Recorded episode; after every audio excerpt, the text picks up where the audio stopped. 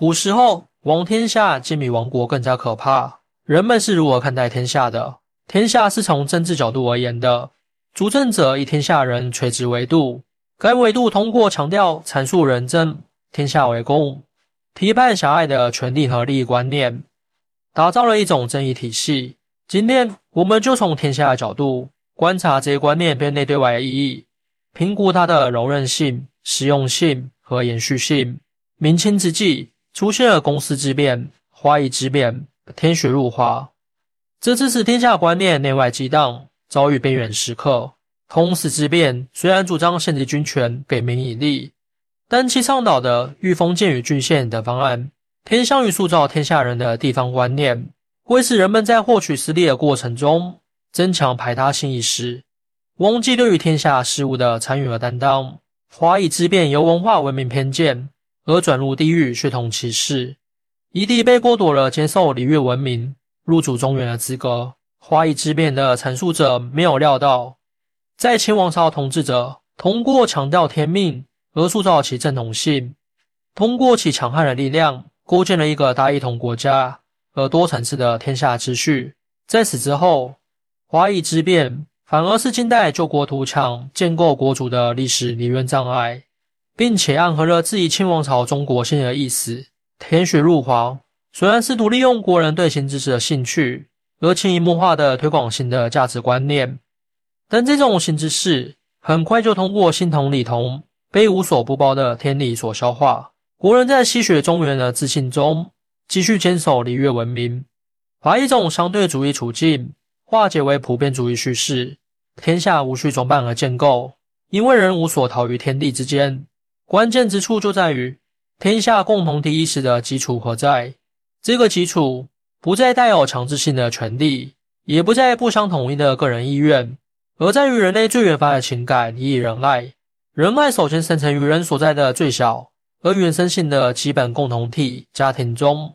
而家庭并不是天下的缩小、隐喻和模拟。从家庭亲情到天下人之间的情感，也不是一种量化的、单线的同维度的推进扩展，而是说。亲情为天下人之间的感情提供了很大的动力。那么，关于天下会有什么说法呢？天下一词在古代是每个人会谈到的。近些年来，我们现代的人们进行深刻的了解和讨论。从字面上看，天下的意思是普天之下，也就是世界。但是古人提到天下时，往往不是在客观地陈述某种地理知识，而是表达某种政治文化观念。古代所谓的天下，在不同的语境中，常常展露为不同的面相。它时而表现为自在的世界，是一切事物的载体；时而承载着人的价值关怀，是士大夫为学士功的终极所向。当然，它也是帝王心中的统辖范围，虽然其范围总是有限的，远非普天之下。天下的多重面相，决定了对天下的研讨要兼顾多个领域的问题。知识界对天下的投入，不同程度地涵盖了历史梳理、个案考察、思想诠释、体系建构等若千方面。虽不至于体无生意，但也规模可观。留给后来者的，似乎只有辨析好发的工作。另外，一旦讨论一个关乎天下的宏大题旨，学者之间常常遇到难以跨越的对话障碍。要想对天下有更详细的了解，需要对以往的天下学说进行归类分疏。辨析以往的学者是在何种意义上讨论天下，由此才会避免许多不必要的争论。但所有涉及天下的问题，是根本无法每一个都能够解决的。这是因为天下自身的巨大含括性，而人们对这个词汇的经常使用，使得天下必然的散见于关于中国古代政治、文化、地理、制度、哲学、宗教等多个范畴当中理解天下。应首先把握天的内涵和属性。天是什么，决定了人们对天下人与事的认识，尤其是对于天下的依然性阐述。在此基础上，天下具有两个维度：第一，儒学把国和天下作为连续性的范畴，但天下并不只是国土面积的扩大，更是一种价值层面的转化。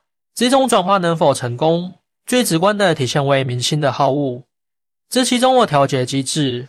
在与居民关系，由此涉及权利、利益、人格问题，一旦居民关系无法维持，天下就会大乱。第二，天下根据国人心目中的文明程度而划分出中心与边缘，代表中心与边缘的近和远，内涵的道德水平的差异。从边缘到中心的由远而近，只能受一种要素的驱动，那就是礼乐文明的感化。所以古人相信道德可使远人臣服，否则就容易以地怨化。从以上两个维度来看，明清之际是天下观念的临界点。那么，究竟是什么原因才导致这些结果呢？这是因为明清之际出现了三种因素：一、批判君主专制，限制君主权力。倡导民众私利的公司之变，这促使人思考：国一天下这个连续体还有无意义，能否继续存在？人们在某种意义上，多大程度上属于一个共同体？二一族入主中原的乱华，士大夫所面临的不只是忠于前朝的问题，更有保存风俗、更续文明的重任。明清一代的完成，就会被人认为斯文不在，天下灭亡。三。传教士带来的西洋科学，以其对天的一样理解，触动了部分国人的敏感神经，这触及了天下这个概念本身的实用性和合法性。可以说，在明清之际，天下的两个维度及其存在本身受到了全面冲击和严峻考验，而应对这些冲击和考验的传统天下观，就要暴露出它的前提界限，也就是它的等性。我们需要把天下置于明清之际这样一个极端的处境中，才能更好的了解这其中的奥义。天下一词虽然经常被使用，但并不意味着人们总是把它作为一个思想对象。孤言五成区分的亡国与亡天下。此后，随着清朝大一统政权的建立，天下变成一个敏感词，因为它涉及了统治者的身份及其王朝合法性问题。到了清末明初。被压抑已久的天下话题重获生机，只是这种生机的重获是以中国的所屈辱为代价的。在二十世纪以来相当长的一段时间内，学者都在致力于确定天下的实际空间范围。上世纪末，学者开始注重天下所包含的价值理念维度，阐发其中的精神旨趣，并试图为当下提供某些历史思想经验，着眼于当下，进而试图影响将来。在本世纪以来，又出现了若千种建构型的天下言论，人们说的话又成为被讨论的对象，于是天下逐渐成为了一个思想课题。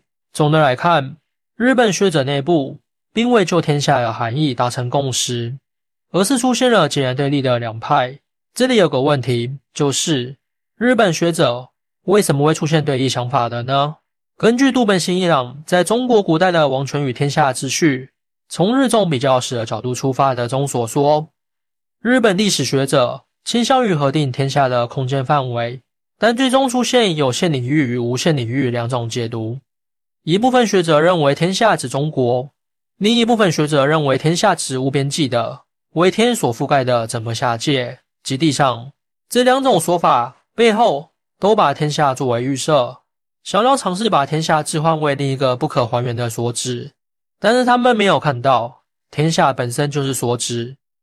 这一所指的本质特性在于，它不可以被孤立的认为，而是需要了解天下的存在机制。比如，为什么出现了“天下”这个词及其相应的叙事，这比通过核定天下概念，进而对天下进行剖析更为深刻，也更为必要。对天下的认知取得了丰硕的成果，其之后，人们就更加要明白。历史不是概念，概念无法囊括历史的全部，因为概念的高度抽象化，把历史中人的生存处境排除在外了。要通过考察生活历史中事物，把生活历史放在多个词汇当中来看待，才是正确的。然而，词汇毕竟只是对观念的反思表达，词汇中只有静止片段的语义，没有流动的生活世界。在这个世界中，人并不在场。事实上。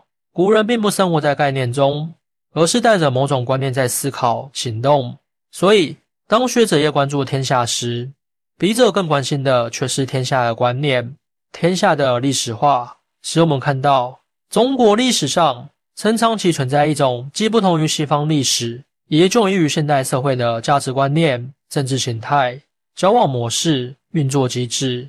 虽然这四者不完全重合，但他们都被统摄于“天下”这个概念之中。所以，天下在过去的认知里，具有地域范围、意识形态、人文关怀等多种面向。但如果我们注意到，天下首先是呈现于人们观念世界中的意义单位，那么天下显然就不能满足于界定其含义、描述其外缘。与其将天下概念化，不如更进一步展示它对于古代中国人的意义。盛洪是较早对中国古代天下所包含的价值资源予以关注与推崇的学者。但这并非知识界之孤身。王立生同样对先秦儒家的天下观进行了详细梳理，最后提出古典与当代的对话。